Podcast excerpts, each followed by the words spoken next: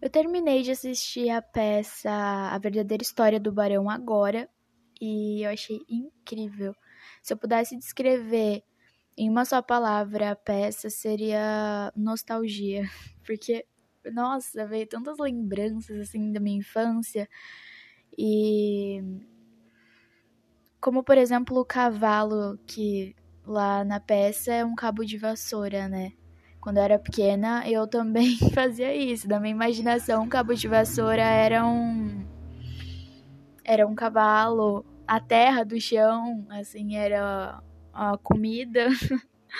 e tem uma parte onde a, a diretora da peça, né, a falsa diretora, que ela fala assim: ah, essa peça é uma mentira, tudo é uma mentira, é, tudo é uma invenção.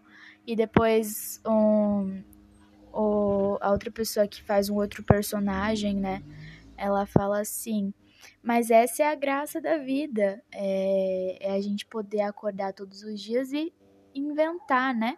Poder imaginar tudo porque quando se é criança, você a sua imaginação é muito fértil, né? Você, nossa, qualquer coisa vira algo enorme para uma criança.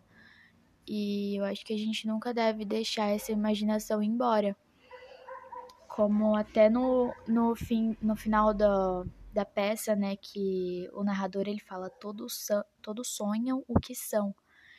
E é verdade, porque quando a gente tá brincando, por exemplo, de Barbie, assim, a gente sonha que a gente é uma pessoa rica, então a gente é aquele personagem naquele momento, né?